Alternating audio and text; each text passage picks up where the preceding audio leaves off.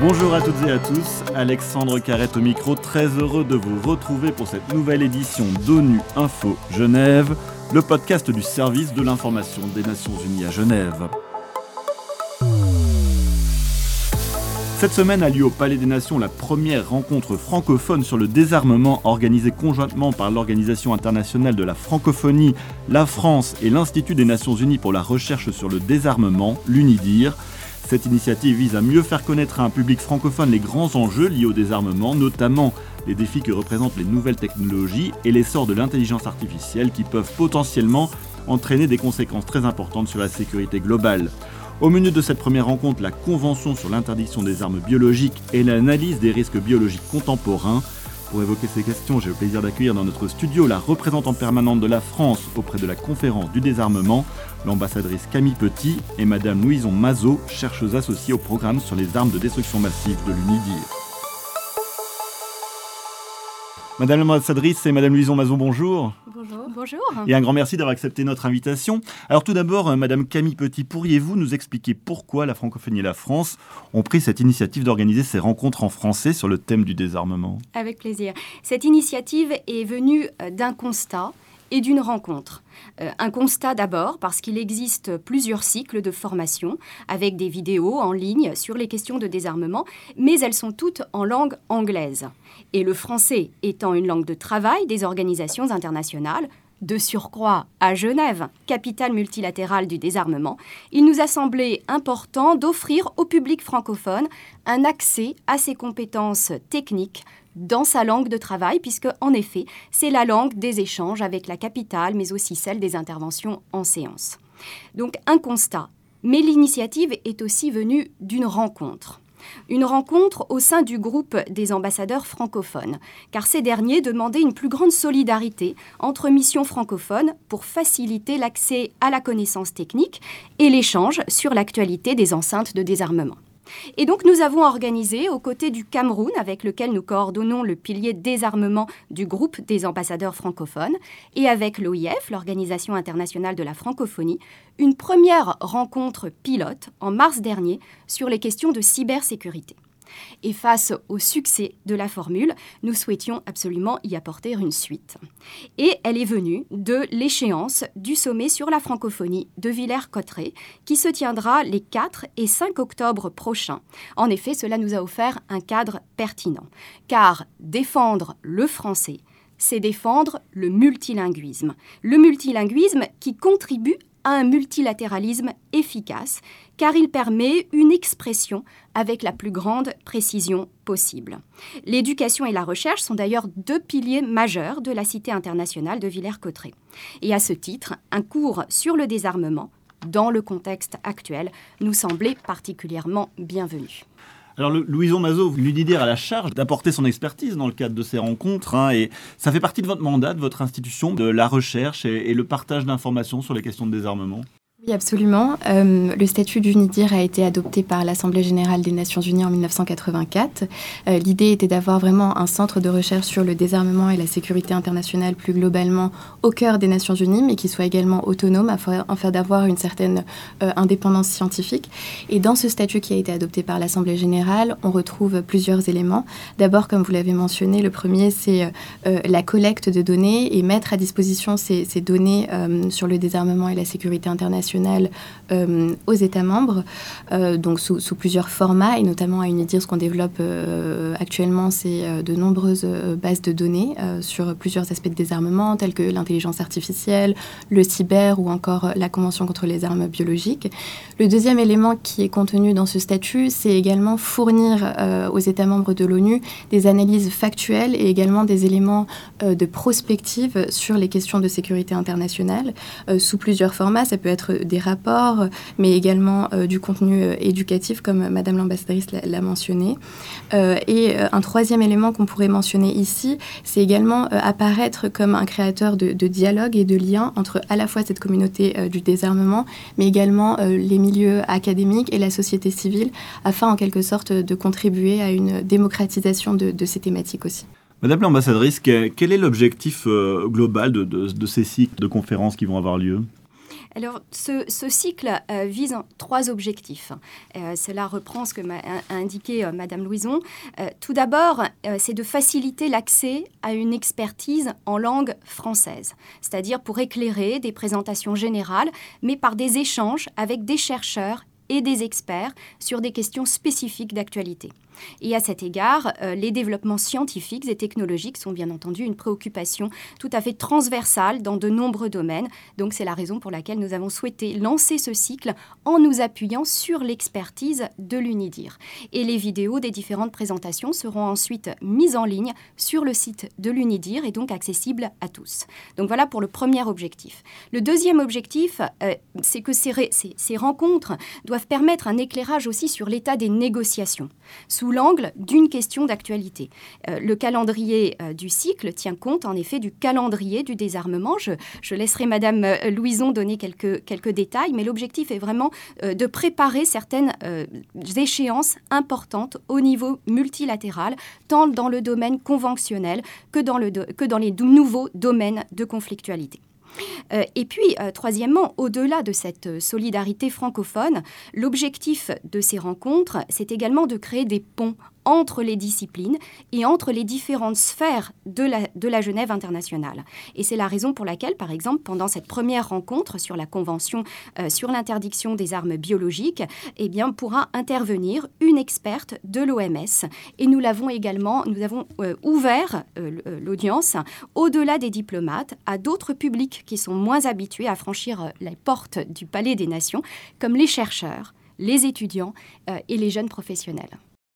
Louison Mazo, euh, quelles sont euh, les, thématiques que vous allez aborder durant ces, rencontres? Oui, alors déjà, je pense qu'il est important de mentionner qu'elles ont été, euh, ces, thématiques conjointement choisies par l'UNIDIR, la représentation française auprès de la conférence du désarmement et l'OIF. Et ce qui est intéressant, c'est qu'elles reflètent également le large spectre des programmes au sein d'UNIDIR et également le calendrier de désarmement ici à Genève. donc, sur la série de rencontres francophones, on aura par exemple des sessions sur euh, la sécurité spatiale, mais également euh, les armes plus euh, conventionnelles, ou encore les développements liés aux nouvelles technologies et leur impact pour la sécurité internationale. Alors cette première rencontre, on l'a dit, on va évoquer la, Convention sur l'interdiction des armes biologiques. Euh, quelles sont euh, les menaces actuelles euh, dans ce domaine? Alors ce qui est intéressant avec la notion qu'on évoquera donc lors de la première rencontre francophone, les risques biologiques, c'est en fait c'est une notion assez large qui couvre un large éventail de scénarios possibles qui peuvent être classés en trois catégories. D'abord les risques naturels, les risques non intentionnels et, et enfin les risques délibérés. Et et, votre question, puisqu'elle elle, pointe aussi vers, la Convention contre les armes biologiques, euh, eh bien, euh, elle est euh, très précise puisqu'elle elle découle des, scénarios euh, intentionnels. Et dans ce cadre, un, développement qui est particulièrement euh, intéressant euh, est celui lié au développement des technologies dites à double usage, telles que l'intelligence artificielle ou encore les technologies qui reposent sur des outils cyber. ces technologies, elles permettent énormément d'opportunités, notamment dans, le domaine de la santé publique, également dans l'industrie pharmaceutique ou encore euh, dans l'industrie euh, agroalimentaire. Euh, mais en même temps, ces technologies-là créent de nouvelles vulnérabilités qui pourraient être exploitées par des acteurs mal intentionnés à des fins hostiles afin de développer des armes biologiques plus sophistiquées ou encore de renforcer l'impact de certaines armes. Et donc tout l'enjeu, et ce sera des points qu'on discutera lors de cette première rencontre francophone, c'est à la fois d'arriver à bénéficier de ces nouvelles technologies, notamment dans la lutte contre certains risques biologiques, mais en même temps d'être lucide sur les risques qu'elles peuvent introduire et enfin ne pas oublier euh, les menaces plus traditionnelles. Madame l'ambassadrice, euh, Louison Mazot fait le lien entre les, nouvelles technologies, l'intelligence artificielle et, les armes biologiques. Quel lien faites-vous entre ces nouvelles technologies et la prolifération biologique? Euh, je crois que ce qui est important de, mentionner dès le départ, c'est que toutes ces technologies euh, émergentes et de rupture euh, sont d'abord un atout. C'est un atout pour protéger les populations, c'est un atout pour la santé humaine, c'est un atout pour renforcer les outils du désarmement aussi, notamment pour accroître les capacités de vérification ou améliorer la résilience de nos sociétés. mais comme l'a mentionné Madame Louison, la convergence entre l'intelligence artificielle, les technologies cyber et les biotechnologies crée aussi un défi pour préserver la capacité du système multilatéral à anticiper et à prévenir les menaces émergentes. Euh, donc sans entrer euh, dans, des détails que je laisse aux experts, la puissance de calcul alliée au développement de la génomique euh, pourrait faciliter la recherche sur les pathogènes, identifier des marqueurs génétiques et ainsi potentiellement développer des armes qui sont ciblées sur des catégories de population. en tout cas, c'est une menace pour le futur. Hein. Euh, donc les possibilités euh, d'usage malveillant sont accrues. Elles sont accrues aussi par le développement de vecteurs de transmission à l'humain, comme par exemple les, nanorobots. Euh, et par ailleurs, la cyberbiosécurité pourrait permettre euh, des attaques contre des infrastructures stratégiques de biosécurité, par exemple pour contaminer des stocks de vaccins ou d'antibiotiques, euh, ou pour manipuler des données pour affecter la détection des pathogènes. Et donc ces, technologies émergentes et de rupture, elles peuvent abaisser le seuil technologique d'obtention des armes biologiques. Euh, donc tout ceci nous conduit à véritablement mener des travaux d'anticipation. Euh, donc c'est l'objectif aussi pendant cette, cette, première rencontre de permettre euh, à différents panélistes de refléter à la fois ces, ces deux aspects, à la fois les, les, bénéfices mais aussi les menaces, en dressant un panorama des avancées euh, scientifiques et technologiques. Et donc c'est la raison pour laquelle le panel sera composé des principaux responsables du sujet, à l'UNODA, à l'OMS, bien sûr l'UNIDIR, et de diplomates qui, présentent, les, qui vont présenter ou parce qu'ils président euh, aux négociations sur le renforcement de la Convention. Donc ils pourront présenter les enjeux, euh, notamment de l'établissement d'un mécanisme sur les sciences et technologies et sur l'identification de mesures de vérification. Alors ça, c'est pour la question euh, spécifique des armes biologiques, mais d'une manière plus globale, comment faire face aux défis des, des nouvelles technologies dans le domaine du désarmement? Là encore, je crois que pour, pour toutes ces nouvelles technologies, il faut prendre en compte ce double aspect bénéfices et défis. Euh, ce sont des technologies qui sont le plus souvent duales, dont seul l'usage malveillant doit être empêché. Et c'est pourquoi l'adoption de normes de comportement nous, nous semble souvent la, meilleure voie de régulation, euh, bien davantage qu'une approche fondée sur les capacités. Euh, ensuite, il est important d'associer les scientifiques et les acteurs pertinents du secteur privé aux travaux des diplomates. Alors bien entendu, ces acteurs n'ont pas vocation à négocier à la place des États, euh, mais leur expertise et leur sensibilisation euh, sont indispensables à l'efficacité des mesures qui seront prises. Alors, euh, si, vous m'en donnez la possibilité, je peux donner quelques exemples. Par exemple, sur le cyber, les discussions au sein des Nations Unies ont permis, au fil des différents groupes qui se sont réunis, des groupes d'experts, d'élaborer un cadre normatif qui repose à la fois sur l'applicabilité du droit international au cyberespace, mais aussi sur 11 normes de comportement responsable des États qui ont été agréées en 2015. Et donc, dans euh, le cadre du groupe actuel, on étudie l'application euh, du droit international au cyberespace et la possibilité également d'élaborer de nouvelles normes de comportement responsable. Et à cet égard, la France a, proposé dès 2020 la mise en œuvre, euh, la mise en place d'un programme d'action cyber, c'est-à-dire un mécanisme tourné vers l'action qui doit aider les États à mieux prévenir et répondre aux attaques cyber en mettant en œuvre à la fois le droit international et ses normes de comportement responsable et ainsi à renforcer leurs capacités. Voilà, j'aurai d'autres exemples, mais je m'arrête là. Louison Mazo, euh, Madame l'ambassadrice vient de, montrer quelques exemples d'initiatives qui sont prises dans, ce domaine hein, du, désarmement, des nouvelles technologies, de l'intelligence artificielle. Euh, globalement, comment est-ce que vous analysez la, réaction des États par rapport à, ce nouveau défi des nouvelles technologies? Y a-t-il une prise de conscience suffisante? Oui, euh, au cours des deux dernières euh, décennies, on peut euh, mentionner une certaine prise de conscience, en tout cas liée à certains risques biologiques précis.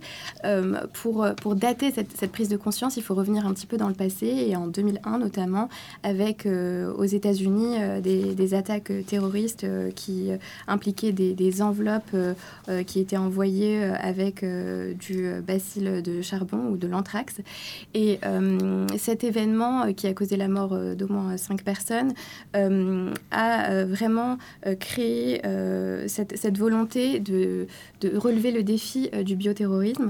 Et à la suite de ça, il y a eu de nombreuses initiatives, notamment au niveau international. D'abord, en 2004, l'adoption par le Conseil de sécurité de la résolution 1540.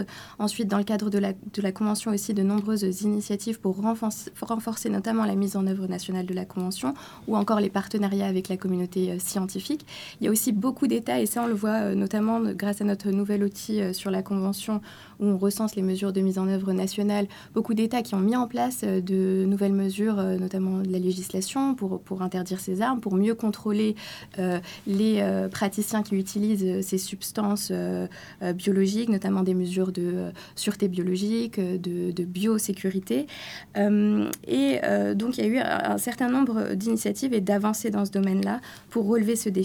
Maintenant, pour ce qui est lié euh, aux avancées dans le domaine des sciences et de la technologie, c'est vrai que là, on avance, mais assez lentement. Euh, ce qu'on peut mentionner euh, comme élément positif, c'est que le groupe de travail sur la Convention contre les armes biologiques, qui se réunit en ce moment, discute d'une possibilité de créer un, mécanisme d'examen des avancées scientifiques et technologiques. Ce mécanisme permettrait aux États partis à la Convention de mieux se tenir au courant de ces avancées-là, de déterminer leurs implications positives, comme l'a mentionné Madame l'ambassadrice, notamment pour renforcer euh, ce régime-là, mais aussi les possibles risques et vulnérabilités qu'elles introduisent. Et donc je dirais qu'on avance, qu'il y a une prise de conscience, mais que c'est vrai qu'on avance euh, à petits pas. Et que peut faire l'UNIDIR dans, ce domaine Continuer la recherche que pouvez-vous faire justement pour mieux informer peut-être les États sur ces questions? Oui, alors concrètement sur les risques biologiques contemporains et la Convention contre les armes biologiques, on a euh, plusieurs euh, méthodes, stratégies, outils euh, qu'on offre à la communauté internationale. D'abord, donc je l'ai mentionné plusieurs fois, mais cette base de données sur la Convention contre les armes biologiques. Concrètement, cet outil permet aux États partis à la Convention de comprendre ce que d'autres États ont mis en place, les, bonnes pratiques en, matière de prévention de ces risques et de, et de mise en œuvre nationale de la Convention. Donc chaque État euh, parti à la Convention, je pense qu'il y en a 185 actuellement, a un profil sur cette base de données avec euh, notamment euh, les mesures de contrôle des importations et des exportations, les mesures de sûreté biologique ou de biosécurité, également les initiatives de coopération internationale. donc c'est un premier outil. vous l'avez mentionné, on continue de publier de, nombreux résultats de, de, nos recherches et de recommandations à la communauté internationale. Récemment, on a par exemple exemple un rapport sur un potentiel mécanisme de vérification pour la Convention, parce que c'est une des seules conventions internationales qui n'a pas, euh, euh, sur le désarmement, qui n'a pas de mécanisme de vérification associé. Et puis enfin, et c'est un élément qu'on a mentionné au début sur, sur le statut du NIDIR et nos activités, il y a cette idée de vraiment euh, créer un dialogue, maintenir ce dialogue et cette réflexion autour des risques biologiques. Et, et, sur cet élément, je pourrais citer par exemple la conférence qu'on a organisée l'année dernière avec nos collègues de l'OMS et du Bureau des affaires du désarmement sur la sûreté biologique et le désarmement biologique. Euh, cette conférence, a réuni des participants euh, de plus de 60 pays et elle sera renouvelée pour une seconde édition euh, en juin 2024. Madame l'ambassadrice, la Convention sur l'interdiction des, armes biologiques est l'un des instruments juridiques négociés au sein de, la conférence du désarmement qui se réunit ici au Palais des Nations et qui a entamé une nouvelle session en janvier. Depuis près de 30 ans, cette conférence est paralysée, hein, faute d'accord entre ses États membres pour entamer euh, des nouvelles négociations. Pensez-vous qu'il soit possible un jour de, sortir de cette paralysie? Vous venez de le mentionner, la, Convention sur l'interdiction euh, des armes biologiques a été adoptée en 1972 et euh, c'est une avancée majeure, euh, une avancée d'un ancêtre en fait, réalité de la conférence du désarmement, puisque c'est la conférence du comité du désarmement en 1972 et donc c'était la première fois que on interdisait une catégorie, en tout cas le premier traité multilatéral qui permet d'interdire une catégorie d'armes. Alors, ce n'est pas le seul euh, grand succès euh, de la conférence du désarmement euh, ou de ses ancêtres. On a également le traité sur la non-prolifération des armes nucléaires en 1968, la convention sur l'interdiction des armes chimiques en 1993, ou encore le traité d'interdiction complète des essais nucléaires en 1996. Donc il y a des avancées majeures, bien entendu, qui ont été euh, produites par, euh, par cette conférence du désarmement et ses, ses ancêtres. Euh, toutefois, les négociations qui sont certes la vocation première de cette enceinte, sont désormais bloquées. Mais pourquoi? Alors là, les décisions de la conférence sont prises sur la base du consensus. Et les blocages constatés, bien entendu, reflètent la dégradation du contexte géostratégique. ces blocages sont souvent source de frustration de surcroît quand l'ensemble de la communauté des États, à l'exception parfois d'un seul État, euh, bloque euh, un résultat. Euh, mais pour autant, je pense qu'il ne faut pas tout chambouler et prendre des décisions précipitées pour totalement remettre en cause nos enceintes multilatérales. Parce que malgré ce, blocage que, vous venez d'évoquer, eh la conférence du désarmement reste active. Elle demeure indispensable à la machinerie du désarmement elle permet des débats de qualité qui sont fondamentaux pour notre compréhension commune des sujets de désarmement et plus généralement de paix et de sécurité internationale. Et par exemple, lors de, la hum, présidence française de la conférence du désarmement en juin 2023, euh, nous, avons, euh, nous nous sommes efforcés d'approfondir les travaux avec des discussions thématiques euh, sur l'éducation et la recherche dans le domaine du désarmement, mais aussi dans le domaine nucléaire, sur la transparence des doctrines et des arsenaux nucléaires ou encore sur le lancement euh, de la négociation d'un traité interdisant la production des matières fissiles. Euh, donc, euh, plus que réformer la machinerie du désarmement, à laquelle en effet le contexte géopolitique actuel n'est pas propice, il y a nécessité pour revitaliser les travaux de cette conférence. Et c'est la raison pour laquelle nous avons travaillé avec l'UNIDIR et en partenariat avec l'Allemagne pour lancer une réflexion sur ce sujet au cours de notre présidence notamment avec euh, des sessions plénières et une retraite à, Montreux. Euh, et la principale conclusion de ces, travaux, euh, c'est l'attachement des délégations aux principes essentiels de la conférence du désarmement, et notamment à la règle du consensus, mais qui doit être mise en œuvre de bonne foi, puisque, je rappelle, le principe de bonne foi, euh, c'est un principe fondamental des relations internationales. Euh, et par ailleurs, grâce aux travaux de l'UNIDIR, nous avons pu identifier un processus de revitalisation par petits pas qui pourrait recueillir un large soutien des États membres et ainsi contribuer à la redynamisation de la conférence. Madame l'ambassadrice Camille Petit et Madame Louison Mazot, un grand merci d'avoir participé à cette émission. Madame Camille Petit, je rappelle que vous êtes la représentante permanente de la France auprès de la conférence du désarmement. Et Madame Louison Mazot, chercheuse associée au programme sur les armes de destruction massive de l'UNIDIR. Il me reste juste à vous indiquer que les vidéos des rencontres francophones sur le désarmement seront disponibles hein, sur le site de, de l'UNIDIR. Et c'est la fin de cette édition. L'actualité des Nations Unies continue sur notre site web ungeneva.org et sur le compte Twitter en français ONU Genève. A très bientôt.